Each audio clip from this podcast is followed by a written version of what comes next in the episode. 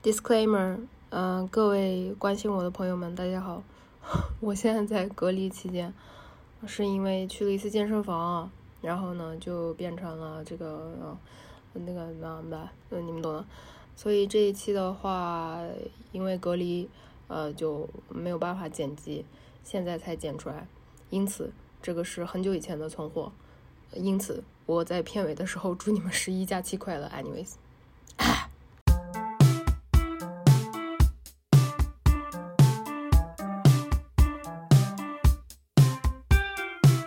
嗨，guys，我是艾普罗西，欢迎来到新一期的随便糊口糊口 随便的 rant 系列。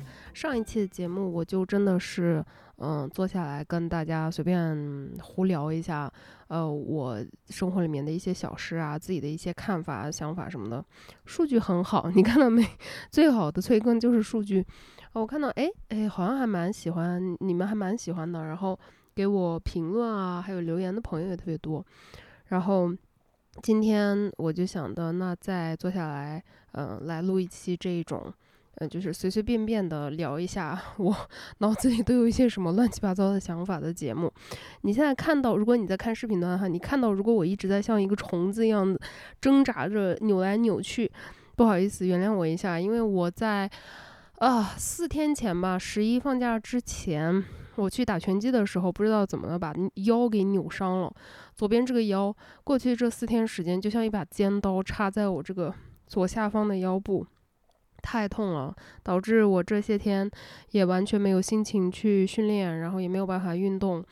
呃，总之，anyways，呃，众所周知或者众所不周知，我是被诊断这个 bipolar 的，所以呢，它是会有两个阶段，就是会有一个躁郁期，会有一个抑郁期。然后我最近就是这个呃抑郁期的这个表现，所以就是整个人处于一种麻痹的状态，再加上我又很严重的焦虑的问题，然后今天我的就是又在基本上无所事事的，并且在责备自己，在以自己没有这样认真努力的去改善一些，没有这样。无论在大环境多么无序的前提下，仍然要抓住自己最后可以努力的方向。就是我一直在用这些东西来打击我自己，因为好像你从哪里看到的关于比较正向的、比较积极的信息，它都是这样给你输出的。就是无论外界有多么的混乱，无论外界有多么的没有希望，那么你应该抓住最后你自己可控的这些东西。所谓的呢。所以这种自我攻击，呃，甚至是有一种就是不受到自己控制的。等到我意识过来的时候，我还要 在就是呃这么多年的心理咨询的过程当中学到的，嗯、要听静下来，然后慢慢的去聆听，就尽量做一个抽离者，去观察自己的情绪，等等，阿来巴来的。这样子，然后我忽然就在劝诫自己，我就在说，我说，当你的身体出现了这种就是像瘫痪一样的这种麻木反应，当你什么都无法做，就是我今天也没有办法吃饭，就强迫强迫自己吃了两片面包，我我没办法，然后我就劝自己说，我说，呃，这个是你肯定是你身体自己保护你自己的方式，你就不要强行的去硬掰了。那现在腰很痛嘛，再加上我大姨妈本来应该是两天前来的，一这半年一年都还蛮准时的，但是这一次就是晚了，嗯，差不多两三天了。然后我觉得，呃，身体体内的荷尔蒙肯定也是，就是激素啊，各方面都有改变。我就一直在劝诫自己说，嗯，不要不要攻击你自己，你现在选择的这一种。应对的方式肯定是你的身体能够求生，就是能够存活下来的方式。那既然你的本能意识是这样子，那你肯定就是 这个本能的对你好。那你一定要相信自己的本能反应，等等等等。因为，嗯，心理咨询这个事情，你会发现你咨询的时间越长，并不是说发现了自己的问题，然后改变自己的问题，然后在一个咨询师的领导下变成一个更优秀或者是所谓不同的人。呃，这个完全 我觉得没有任何一个受过心理咨询帮助的患者，或者是呃从事这个行业的专业的学者会同意这一种说法。而且大家听完了以后都会觉得说，no no no no no no no no。我觉得心理咨询它就是帮你看到问题的起源，跟你一起探索问题的起源，呃，让你学会怎么去看。呃问题，让你学会怎么去跟自己相处，怎么去接纳，怎么去。发现真正的自我，然后这个概念我其实，在很久以前已经说过了。我觉得探索自己是一件特别难，并且特别痛苦，而且没有什么乐趣的事情。当我在外界的信息接收过程当中，这一点会经常让我非常非常的沮丧。就是所有人都在跟我说，寻找自我是呃很美妙的、很快乐的。然后 当我自己在寻找自我的路上一直在吃屎的时候，我就在想说，那是我不够好吗？但是后来，我自己内心的这一种价值观逐渐的稳定和并且坚固了之后，我就发现，其实探索自我，尤尤其是对我这种经历经验的人来讲，探索自我是一件非常艰难并且痛苦的事儿。那么，恰恰就是这一点，应该让我自己对我自己特别的拍拍肩膀，然后很宽容，很爱自己的原因，就是，那你都愿意选择一条更艰难的路，那。不是说明你很棒吗？那现在就是这样子，找各种各样的方法去安慰自己，去鼓励自己。Anyways, my point being，我完全不知道我在说什么啦。呃，让我想一想啊，想不起来了，那就直接 顺着这个 跑题的方向继续说下去吧。就是我觉得，嗯，你咨询做的越多，可能会真的经历一段时间。我觉得我甚至还是在这一个阶段之内。就是你会越来越怀疑，说这这他妈心理咨询到底还要不要干了？我怎么感觉，哎，这越咨询感觉自己怎么越情情况越来越差？嗯，我觉得这个问题就比如说举一个最简单的例子，就是刚开始嘛，去追溯到你一些你在生命初期啊，等等等等，或者是之后的一些巨大的创伤的事件，对吧？然后在这个咨询师的引导下呢，你你。就是描述了这个创伤，或者是你记忆唤起了这个创伤，然后你再去学习这个创伤它会导致什么，然后你学习了以后，你就会发现，哎，我的有有很多几乎所有的性格特质，它不是以我的性格特质，它不是我，而是我对于创伤的所有反应反应的一个结合，就是我所有对于创伤的应对方法。的集合形成了我现在的人格，或者是性格，或者是特征。然后这个时候就感觉脑子炸开，就说 “What？那我的性格到底是什么？” 这呃，我我不知道大家会不会有这种呃同感的人啊？我觉得应该是会有吧，可以在评论里面告诉我。但是就是会陷入那种说：“哦，好，那我现在知道了，我所有的一二三四五六七八九十这些人格特征。”并不是我的人格特征，并不是真实的自我，而是我在过去的生活当中，我在我的生命当中，为了能够从这些创伤当中存活下来，我自己发展出来的一套 coping mechanism，然后我自己的所有的 trauma response，它是现在的我，我不是现在的我，那我是我是谁呢？我从哪儿来？我要去哪儿？就是，然后会立刻开始觉得说，哦，那么我接下来的人生议题实在是太漫长了，问题实在是太多了。因为你要从很小很小的事情开始学习，说真正的我是什么？我真正的本能是什么？我自己的那个 human instinct 是什么？我的那个 gut，就我最心里内心的那个声音。而不是应对创伤的那个声音是什么？然后这个分辨的过程的路，呃，就是非常非常痛苦的。那么说到这个 bipolar 呢，我最近看了一本我朋友送我的书，他在这个出版社工作，然后就走后门啊，他给我送了两本书。这本书是我在去迪士尼的路上和返程的地铁上面看完的，因为它是很薄的一本，它书纸张也很小嘛，然后字体印的也不是很密。它叫 On and Off。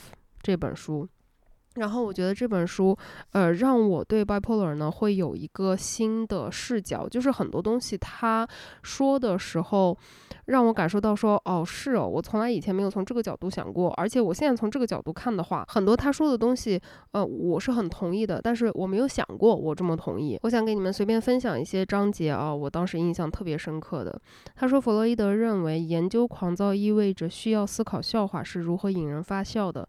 狂躁者如此频繁地使用。用双关语和机巧幽默的脱口笑料，展示了他们是如何通过语言与另一个人建立连结的。我们通常在感到不安或者是威胁时才会讲笑话或者诉诸于幽默。当我们与另外一个人单独在一起时，又有什么比开玩笑更好的方法来赢得他们的心，或者使他们不那么具有威胁性呢？玩笑把两个人连接在一起，通常是以某个第三者的笑柄为代价，所以它有罪恶感 （guilt） 的成分。如果我们对某件事情感到内疚，比如对自己有关性或暴力的思想感到内疚时，我们就会把它包装成一个玩笑，让自己暂时获得解脱，就好像我们可以重新分配感受到的负担一样。这就是为什么我们听到笑话以后最常见的第一反应往往是：接下来我该告诉谁？对于讲笑话的人而言，这是一种解脱的感觉，是一瞬间的成功。也许被爱的温暖感觉也会随之而来。笑话也涉及把它传开、传给他人的想法，无论是面对面还是通过电子邮件或者电话话。这就是为什么在观看喜剧电影时，如果你观察观众，会发现他们不只是盯着屏幕看，还会互相看，彼此交换颜色。但如果是悲剧电影，观众则会一直盯着屏幕。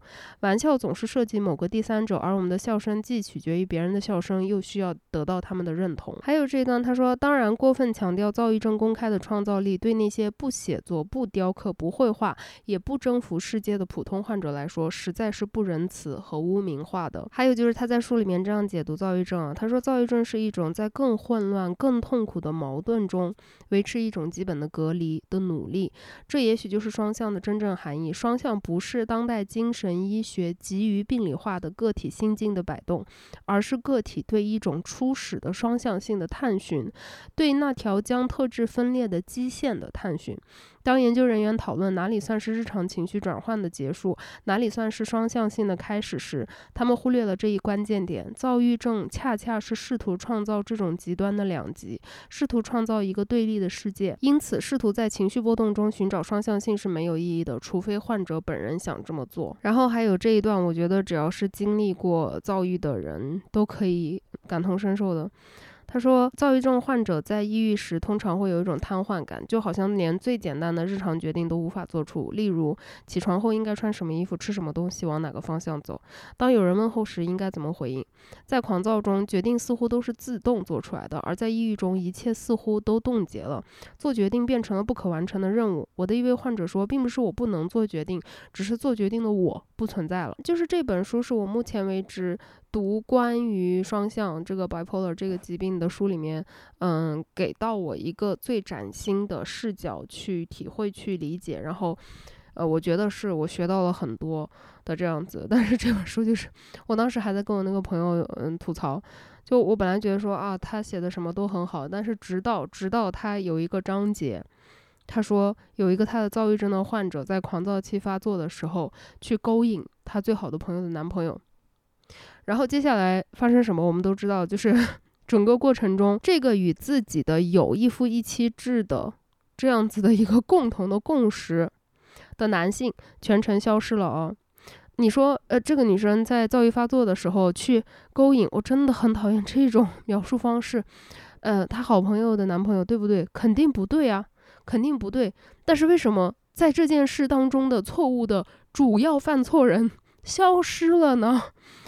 这个男的，他有自己的固定的女朋友，他也没有躁郁症，他也没有发作，他选择了跟他女朋友最好的朋友发生关系，难道他就没有错吗？他去哪儿了呢？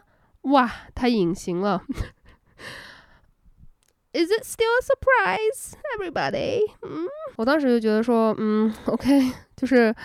呃，甚至已经有一点麻木的感觉，就是觉得这种操作已经实在是太熟悉、太熟悉了。就 whatever，这本书从总体的价值感上面来讲，我觉得还是不错。但是那一段，我真的是白眼翻到天上去，我在地铁上一直在那翻白眼。呃，我就是有一天忽然决定要去迪士尼，好像是上个礼拜一的时候，因为我家去迪士尼的话，就是地铁时间比较久，一个多小时，但是就地铁很方便，而且都有座位，所以我觉得这个通勤对我来说就就还是很能接受的嘛。而且因为有座位不是很挤，然后我也不需要换乘，就那个呃带书看书很方便。然后让我最惊奇的一件事情是当时。就你们知道，我现在已经真的是 基本上完全脱离了这种呃南宁的审美，在反其道而行的这种这种方式方法嘛。然后我最近就在探索自己出门的那个穿衣服。然后那天呢，我就想说，哎，探索一下最最那种直男大叔的穿搭怎么样？所以我就穿了一个那个大老爷们儿的那种短裤，买的男款的短裤，然后穿了一个大老爷们儿的那种很大很松，然后很纯棉的那种 T 恤。然后我发现，Oh my God，这本书我是可以直接这一个角度放到我右边口袋里面，整个可以放进去，且我整个人看起来并没有很鼓。然后左边呢，我是有放我的手机。然后到了出地铁站，因为我不想在迪士尼里面买东西，里面太贵了。然后疫情期间，我觉得很多吃的吃的摊儿也不会开嘛，所以我就。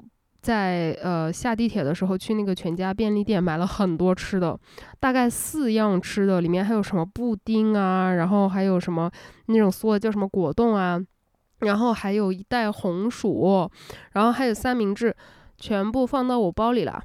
What are you kidding me？呃，就是放到我口袋里了。我那么多东西全部放到我口袋里面，就是吃的东西放进去以后，就是有一点鼓鼓囊囊的，但是并没有说。呃，不可接受，也没有说脱裤子一直要被拖垮要掉地上去了。我当时真的就是人整个裂开，我就给我同学发那个视频，我走路那个视频，我说我告诉你，我现在口袋里面有多少东西。就我以前知不知道，嗯，大老爷们儿的那种短裤是有很好穿的，我知道，但是我有没有切身实际的在生活的真实？还有一个泡芙，我买的那个什么什么酸奶麻薯泡芙啊，奶油泡芙。就是在真实的生活当中，切身的感受到那种让我的头皮盖全部都掀起来的那种震惊呢。那天去迪士尼真的是第一次，真的我吓到了。我就觉得说，如果我的口袋能装这么多这本书，这整本书一直装着，完全没有觉得任何不舒适。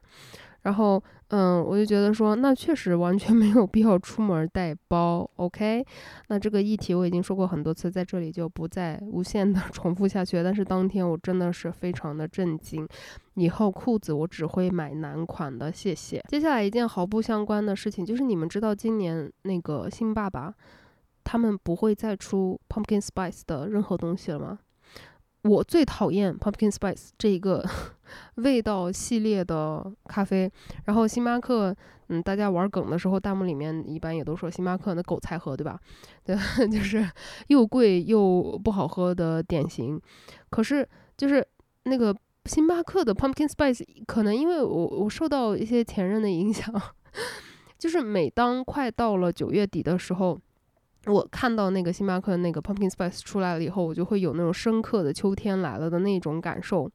然后，呃，我在跟凯文提及这件事情的时候，凯文就非常惊讶的说：“啊。”呃，星巴克是有 pumpkin spice 的吗？然后我说啊，你没有喝过吗？他说没有。然后我说呃，我之前那个这这那个男的，他就是就是只要上季了以后，他每天早上上班之前就一定要喝那个。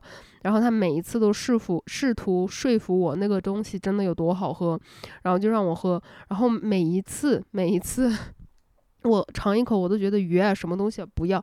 然后他就觉得说，呃，很有趣。然后凯文就抱着一个非常复杂的心情说，他要去试一下。然后他说，嗯，试之前他又很 紧张，因为他很怕他自己也很喜欢，因为他很讨厌我的那个前任。可是他们两个又有很多很多共同的，就是非常喜欢看的东西啊，非常喜欢吃的东西啊，饮食习惯啊，呃，包括送礼物的习惯什么都一模一样。然后他就觉得很烦，因为他跟他自己讨厌的人很像。我说，难道你不知道那就是你讨厌别人的原因吗？就是因为你他身上映射出来你自己身上不喜欢的部分。总之，anyways，我们就到了那个星巴克，然后我就跟他说，我说那个 pumpkin spice 的那个燕麦拿铁，然后那个服务员就跟我说。啊，不是服务员，那个 Brista 就跟我说没有，我们只有桂花。然后我说哦，还没有上是吗？嗯，这个这个点儿了还没上吗？然后他说不，我们以后都不会再上了。然后我说啊，星巴克你们不会再上 Pumpkin Spice 吗？他说嗯，是的，以后这种季节的话就只有桂花。然后我啊哦，我也不知道，就是呃，真的很震惊，我没有想到有一天忽然之间它就没了，因为我好像从。正统系统的日常的可以有呃承担得了，随便买一杯星巴克的咖啡，而不会影响到我的生活质量的年份开始，我就知道有这个 pumpkin spice。然后它忽然之间有一天没有了，呃，就让我觉得非常非常的震惊。这个震惊是我到现在都没有缓过来的震惊，就是我的情绪它对于有些东西的。处理的能力啊，特别特别的慢。我刚才出去拿了一个外卖，嗯，我在 那个软件上面买的牛奶，嗯，去拿了一回，然后这这这下在说啥，彻底完全不知道了。那我就想到啥随便说啥吧。我记得有一天，呃，那个时候我还在看微博的时候，可能你不知道啊，我大概是从九月二十二号开始戒断微博，戒断小红书。这应该是在二十二号之前我看到的一个。本来是应该让我很开心的话题，就是很多人都在转发，都在说拒绝月月经羞耻。那我是在几年前吧开始就呃做这种相关的视频，但是那个时候感觉还是掀不起什么波浪，对吧？所以现在看到有这么多人去面对这个话题，然后开始讨论这个话题的时候，我觉得特别开心。然后看到那个热评，我整个人就去世，就是我把那个热评点开，然后好像是应该是热评第一，就在说。对啊，呃，为什么要月经羞耻呢？有买卫生巾干嘛要套黑色塑料袋呢？我男友他我们去超市的时候，那个店员要套黑色塑料袋，我男友就说不要套，并且拿到自己手里面结账走了。然后底下在说哇，这样的男朋友好棒啊，你男朋友真的很好哇，这样的正常男人加一，请多来这。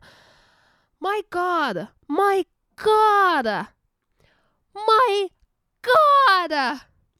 For once, just for once, stop praising man for fuck's sake！我当时看，我当时看到就说，好不容易，好不容易，我们女孩子娃娃家开始谈论了，说不要那个月经羞耻，要拒绝月经羞耻，嗯，不要觉得卫生巾好像是一个什么有有羞耻的东西，不要拿黑色塑料袋套卫生巾。然后，然后你还在歌颂男人，你还在赞美男人。How about, how about for once, we try not to？我有说这样的男友很不好，我有攻击男人的意思吗？我没有。这样的男人，我觉得是 bare minimum，就是我觉得这个是一个人作为一个基本的人，受过教育，被文化。修炼过的人，被 civilize 过的人，他应该有的一个最基本的认知：为什么？为什么还要还要继续把重点去放到歌颂男人的身上？Why stop? Fuck stop！我气死了！就当时看到以后就。看了大概十个热评里面，几乎有五个以上全部是都是在歌颂自己身边正常的男人的。我支持你们找正常的男人谈恋爱，我真的非常的支持。如果你真的就是实在非常的想要渴望一个一段两性关系，渴望一段跟男性的感情关系也好，还是婚姻关系也好，你就真的需要这个东西的话，fine，基准就是找一个正常人。但是真的能不能在好不容易？好不容易有一些波浪，有一些声音的时候，不要再去赞扬 bare minimum 了，不要再去歌颂 bare minimum 了。My God！还有一个事儿啊，就是我去上那个拳击课之前，我在健身房里面也上了一次拳击课。然后呢，这个在上完课的时候，他拳击教练他下节课没有课。你们还记不记得，就是我我曾经刚开始跟他上课的时候，应该是去年冬天的时候吧，我就跟你们说我很喜欢这个教练，就是我还比较珍惜他，因为他从学校刚出来，然后呢，他的重点还是放在能够教我动作，能够教我打拳，他还没有变成商健的那种，就是油的那个油腻到马上就那个油可以刮下来炒菜那种地步，已经没有了，它已经变成了 one of them。但是因为我把话说的很清楚，就是那种油不兮兮的那种销售话术，对我来说一点用都没有。所以你不要劝我买课，你不要用你那些 PUA 的方式来打压我。我不可能买课，我还会投诉你，我还会跟你吵架，我我我反正我就会让你非常非常的不舒服。那天上完课了以后，呃，我在那边拿我的这个绑带的时候，他就跟我说，他说最近那个业绩压力太大，他实在是太烦了，他觉得已经考虑就是不想再干了。然后就说这样子上班有没有什么意思？然后他说他们现在规定是早上店开门的时候，教练就得跟着来，早上七点钟的时候，然后呢，晚上十点钟关门了以后再去复盘，然后开例会。然后他说他昨天上班从早上七点，然后到十二晚上十二点才回家，然后回家了以后洗漱完躺下睡已经一点了，然后因为要七点上班呢，他又得六点半起来，然后再骑自行车二十分钟到。呃，这个健身房，然后他说，呃，自己才睡五个多小时，然后白天连练都不想练。那睡睡眠对于如果你想健身的话很重要嘛。然后他就说这样子不知道在干嘛。然后我说为什么要让你们七点钟上班？你们约课不都是十点钟以后的吗？我说你你就那个商店的这个你们店经理的脑子是有脑脑回路是有什么问题？然后他说，呃，店经理的意思就是说七点来。七点到十点这三个小时还是可以再出转换的，还是可以再压迫性的销售去卖课的，然后业绩还是可以再提高的。我说你看一下，因为当天我们打拳时间还蛮早的，是八点多。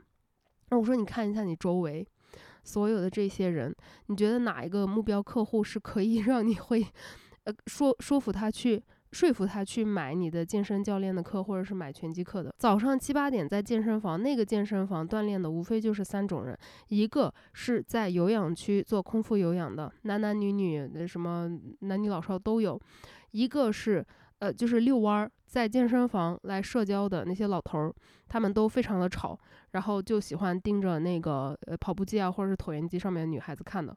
另外一个就是在自由区，在力量区，早上就已经喝着氮泵在练肌肉的人，男的也有，女的也有。我说这些人，你觉得哪一个可以转换成买课的客户啊？就也太弱智了吧？他说：“对啊，理解不了。”然后他说：“嗯，你也知道，我对你也不会说，呃，怎么去盘算着让你买课怎么样？”我说：“没钱，你不要跟我说，不买。”我说：“我课上完了再说。”然后他就说：“我知道，而且呃，因为就是这种不出转化的客户，我都已经转出去了。意思就是他把自己确认他不能 PUA，然后继续卖掉课的客户，都转给了其他的新来的教练之类的。然后他说他不敢转我，然后当时我一下子就笑了。”然后我说哦，因为我难搞是吗？他说，哎，你也知道，我们店连店经理他都跟我说，呃，千万不要把你随便往别的教练手上转，那个你很不好不好搞定的。然后你这个人怎么怎么样？然后我说，哦，就我已经懒得再跟他多说一句了。以前我要听到别人我说我难搞怎么样的，我肯定会心里一沉，对吧？觉得说，My God，Oh my God，I'm not being nice enough，I'm not smiling enough。No, I'm not going to get married. No man is going to like me. 然后现在我就是觉得说，你知道老娘的厉害了吧？嗯，你知道老娘的厉害就好。你知道你第一不能压迫我去去盘算我口袋里面的钱，然后让我强迫性的买课。第二，你还知道你不但不敢压迫我买课，而且你也不敢用别的手段去不停的给我换教练。因为什么？因为 I don't take your shit. I don't take this kind of shit anymore. 很喜欢中英文夹杂来讲，装就是一个装。有本事你来打我，还是那句话啊。所以，我当时觉得真的特别的开心。我开心到打完拳击以后，我去旁边的那个便利店买了个蛋糕吃。啊，庆祝一下自己的人生的一个进步，是吧？就 那个男的，他已经可以公开的跟我说，啊，你知道啊，你你很难搞的，我也不敢跟你说买课，我也不敢给你把你转到别的手上去，我就只敢老老实实给你上课。Thank you, thank you, thank you. I worked hard for it. Okay, I worked a lot. I worked hard. 然后。还有一个就是，我记得去年我不知道我拍视频了没有，但是我也是看到油管的一个博主，他说他每年会给自己的那一个年份定一个词语，然后当时我好像选择的是什么自我还是什么什么，我忘记了，应该是疫情前吧，嗯，就是一九年的时候，那个时候还有心情。总之，我那天吃饭忽然忽然就想起来了这件事情，然后我在想说，今年的词是什么呢？今年的词就是“活着”。只要到今年的十二月三十一号晚上十二点我还活着，那我完成了二零二二年的所有的愿望、目标以及理想。我活下来了，特别棒。还有一个比较想抱怨的，就是前几天我们去看了一场演出，它是一个那种致敬 Green Day 的一个呃现场的那种小酒吧的演出。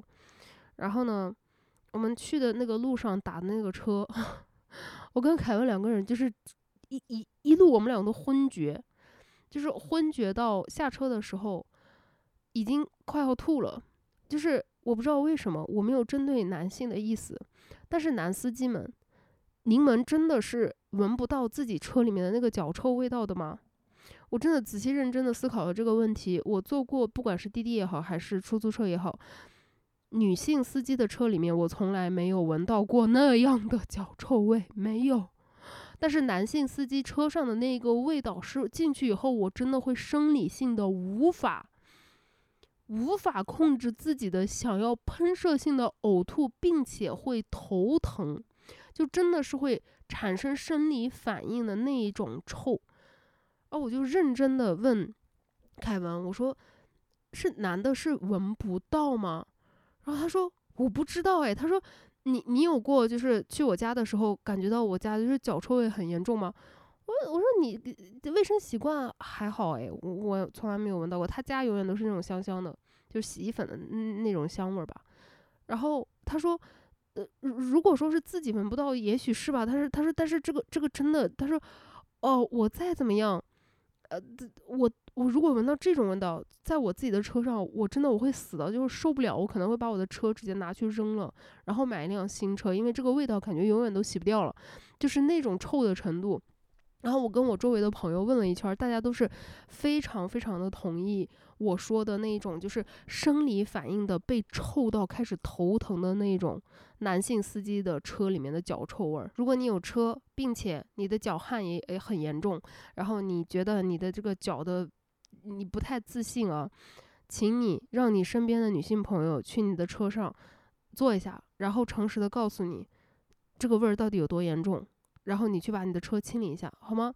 就这都不是说你要放一个什么车载香水哦，这种情况千万不要放车载香水，那个脚臭味跟车载香水那个味儿混到一起，哇，triggered，就不是说你要一定要花钱做什么东西，每天注意一下个人卫生，How about that？然后现在天气也凉快下来了，多通通风，少开点空调，How about that？车内做个清洁，好吗？去找洗车的地方，把车内啊坐垫什么清洁一下。呃，我记得前几天，我不知道你们看了没有，应该也是在我戒网之前，传的很火的一篇，说是女权主义在生活当中到底应该怎么实践的这样子的。他是一个大学老师，虽然没有人问，但是我想发表一下我的看法。那篇文章。我真的是撑了很久，然后在我家厕所是基本没有信号的。然后之所以能看完，是因为我在厕所手机没有信号，所以我就没有办法刷别的东西。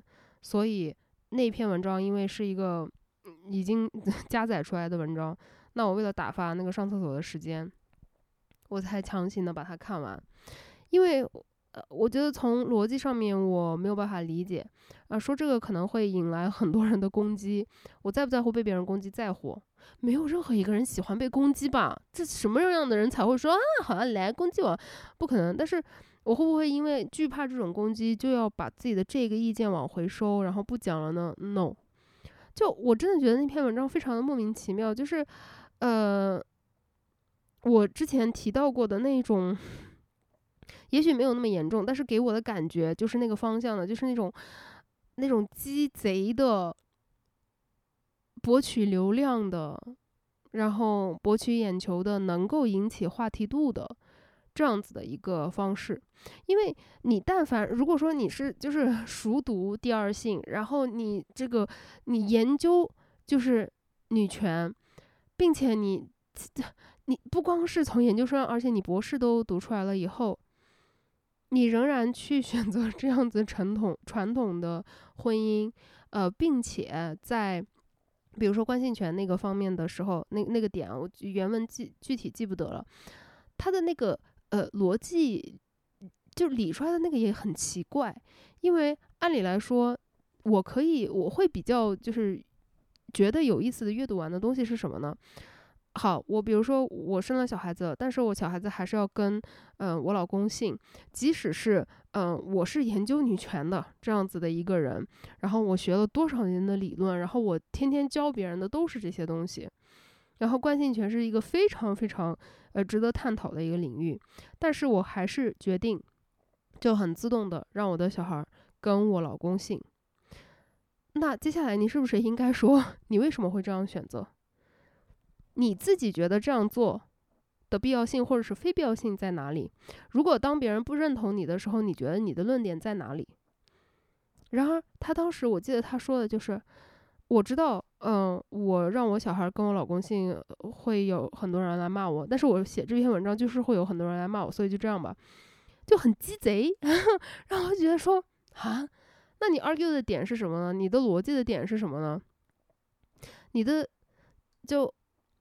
anyways，就我当时看了，我就觉得莫名其妙。就，呃，我朋友当时是一个非常澎湃的一个姿态发给我的，说他觉得这个女生写的特别好，特别勇敢，特别怎么样。我当时看完以后满脸问号，我说你确定吗？呃就也，他他他问我说怎么了？我说我觉得就是很奇怪，就是所有的东西都不通顺，但是呢，肯定是会引起一个嗯非常。大的一个观众群体，或者是阅读群体，那就是这就不就是现在网络上面最让我反感的那一类的，看似好像完美的规避了所有的风险，且鸡贼的博取流量的那种感觉。哈，这句话说出来，哦，好害怕哦！你们攻击我的话，请你们说的稍微的委婉一点，好吗？嗯，我也没有攻击这一个人的意思。他写出来的这个东西有没有意义呢？我呃，我在我看来是没有的。有没有价值呢？在我看来也是没有的。但是对于有一些人，如果说可以引起他的思考的话，那也很好。呃，就 whatever you do you，I do me，OK。但是对我来说，我看完之后是啊，就 what what are you talking about？如果你是你声称的那样子的人，那你这这个真实生活里面的行为。是完全不搭嘎的，都不是说人是复杂的，人是矛盾的，然后以这种复杂性来呃去排除这种非灰非黑即白的这样子的一个极端化，而是 it doesn't make sense, it doesn't make any sense，就我实在是呃没有办法理解。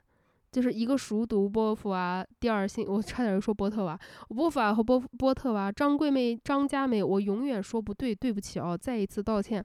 但是就是你熟读第二性的一个人，然后你接受这么多年高等教育的一个人，你选择这样子的生活，那跟你那很明显就是你你你熟读的这些东西，你是没有考虑过在你的生活当中具体的采纳它，去实践它的。那你为什么又要开始觉得，你熟读的这些理论，它在真诚真实的生活当中，并没有给你一个范本呢？就这个逻辑不搭嘎，你们懂我意思啊？你为什么我不敢说了哦？我怕人骂我哎。然后呃，再说一个别的，就是我前两天在，哎呦。咋了？对不起，我手机忽然出来了一个推送，退款了啊！我买的东西他没有货，商家直接给我退款了啊！嗯，anyways，我前两天梦到我前男友了，就是西安的那个非常非常非常可怕的那个暴力前男友，而且那个梦整个让我就是全身冷汗的醒过来的点在于，就 what the fuck，我做这个梦的感觉就是这个好吧？我的感受就是 what the fuck。你知道我梦到什么了？我梦到我跟周大姐，我带着周大姐到西安，去到她家，然后进去干嘛？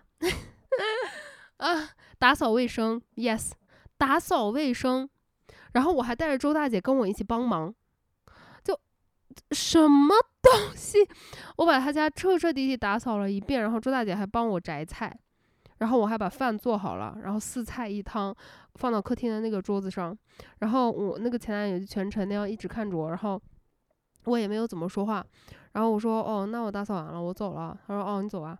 然后我走到门口的时候，他妈回来了，然后他妈就说，哎呀，妮子就他他爸妈以前就叫我妮子，就是陕西人叫女儿的那个称呼。然后说啊，你都来了，怎么怎么啊？你把家里面收拾打扫这么干净呀？哎呀，就是贼认可你，你贼好来咋咋咋。然后我当时我还就是 非常舔狗的说了一句，我说哎，阿姨你怎么皮肤越变越好？你逆生长，你到底怎么回事？然后就把他说的很开心。然后他说我从来不用啥护肤品，我都不咋洗脸，你又不是不知道我，我就是从来都不洗脸，我还喜欢熬夜。那皮肤就是这样子嘛？我说那这可能就是基因的问题嘛。我说人家好多人就是 看到你这个皮肤，可能就会觉得说，为什么你能这样子，他们不能这样子？然后就是这种闲聊。然后我走的时候，那个前男友跟我说：“你不要以为你这样子来我家打扫，我们俩就可以怎么样。”然后，哦，对，好生气。然后我说：“哦，好，我知道了。”然后我们就走了。走了，然后在等电梯的时候，周大姐她就说：“哇，这个男的太过分了。”然后我就开始哭，然后我醒过来以后我就气死啊，气死！曾经的我确实是这样子的，但是现在做这种梦，就是整个人会冷汗到 气死和吓死的地步，好生气哦。Anyways，说到噩梦，嗯，我这两天不是就是就因为腰疼，然后就完全动不了嘛，然后我就躺在客厅看完了一个最近很火的那个奶飞的一个电视剧，我不知道你们看了没，叫 Jeffrey Dahmer。就是一个真实的连环杀人犯的故事。天老爷啊！我看的害怕到，就是我很贱，我又怕，可是我要看，我很好奇。然后呢，我就。在怎么最后怎么去应对这个害怕的这种心情，但是又能看完呢？把电视声音放得很小，然后拿出我的手机，一直在玩那个二零四八。我不知道你们知道这个古早的游戏，因为那个电视演的我实在是太紧张了，我甚至我给你们看一下，我甚至突破了自己原来的那个 record。OK，我现在历史最高分。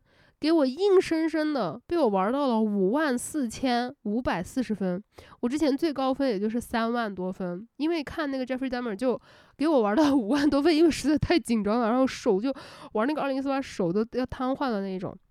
然后那个电视剧看完，因为呃我不想做过多的剧透啊，他就是一个连环杀人犯嘛，但是他就是有一个 pattern，就是嗯他会从酒吧带男孩子回来，而且他只找呃这种非裔的或者是亚裔的这种呃少数的群体，然后在社会里面地位更低一些的，然后更没有那些特权，更不会被 take it seriously 的这样子的群体，弱势群体嘛。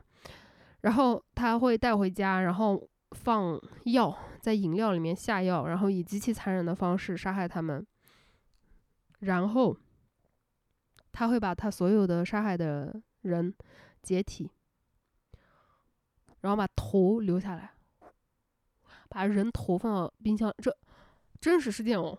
然后还会还会干嘛？就是他还弄了一个缸子在家，是泡的那种缸子。他就把那个人的那个身体，他头他剁下来嘛，然后头骨也泡好，把身上就是头上的所有的其他的那些组织啊、呃皮肤啊什么全部都泡完以后，擦干净，然后放到柜子里面，就是一个头颅，然后身体放到他那个罐子里面，然后他就是那个电视剧里面，我觉得他有一个浪漫化的地方，因为这个具体的事件我没有去再做 research，我觉得再再看我就哦 不行做梦了。嗯，他就是中间有一个，他应该是情感上面连接最深的。他不像其他的那些受害者一样，他第一次就下手了。他是 actually 真实的跟这个男生，他是一个聋哑的呃黑人男孩子，他跟他真实的有一些就是嗯一起去工作啊，一起去吃饭啊，然后你可以看到那种感情在不断的，他自己也是 gay 嘛，然后他们俩之间的那一种浪漫的感觉在一步一步的提升啊，然后他因为自己的这种。呃，怎么说呢，trauma 吧。然后这个男生要走的时候，他就说：“那我什么下一次什么时候才能再见到你？”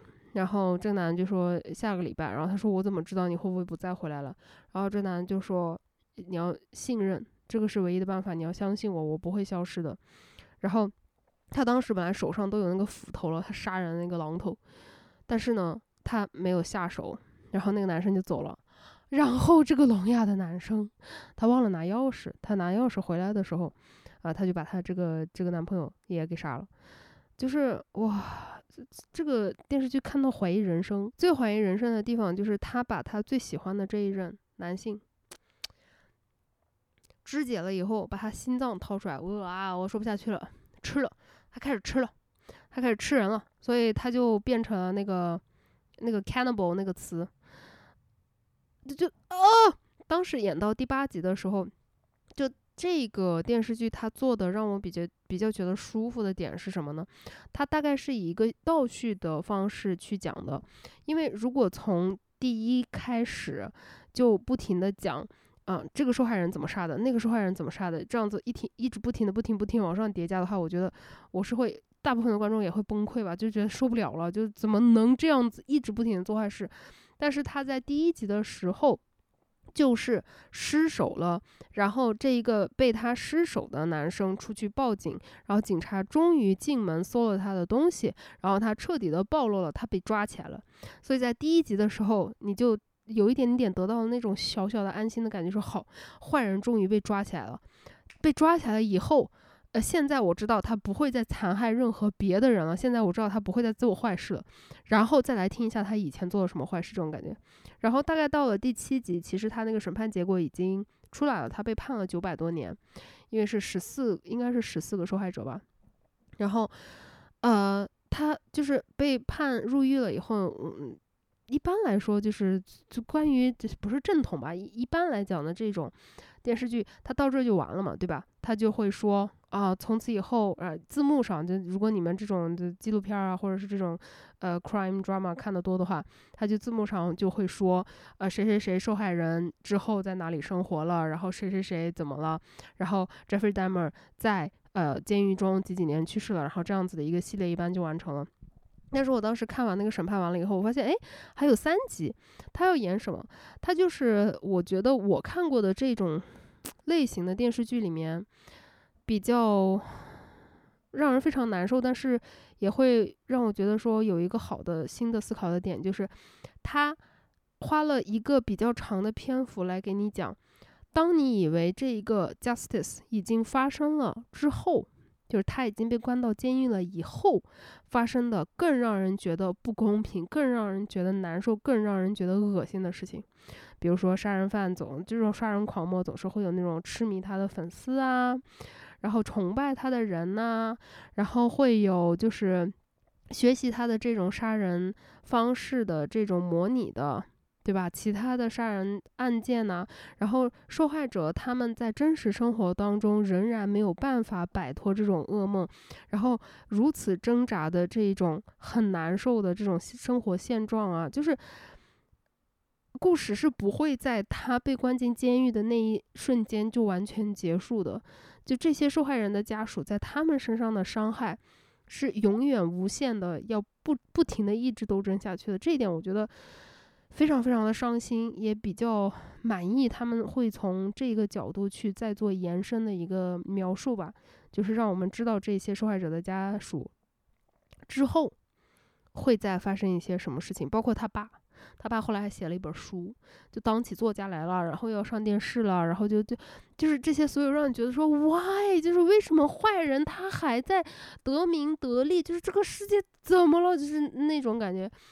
嗯，我觉得好的一点不是说这样的事情是好的，而是我觉得终于有人把这个东西呃说出来了，讲出来了，然后提出来了这样子的疑疑问，说 what the fuck。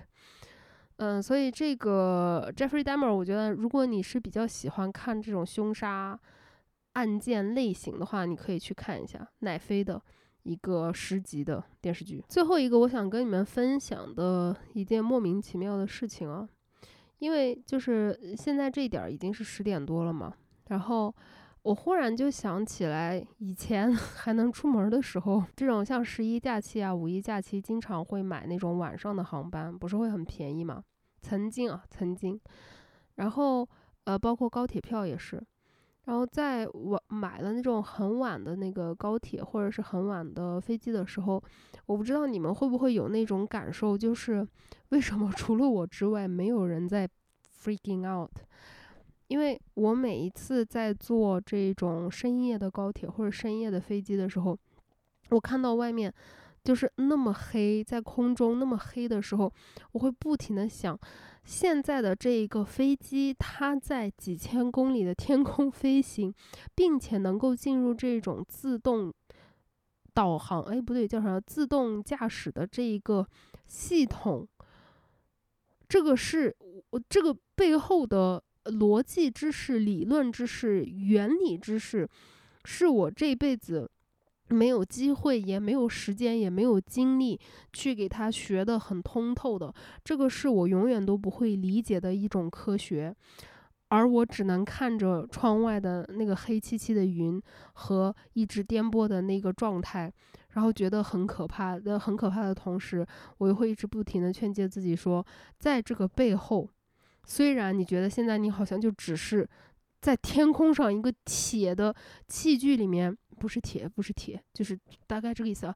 一个钢铁做的一个器具里面，然后你在飞，就这件事情，无论它看起来有多恐怖，但是你要相信，在它的背后是有一套科学知识慢慢发展出来，人们是用实践与真知 去发展出来的，所以你相对来说是很安全的，你不应该觉得有太危险的感觉。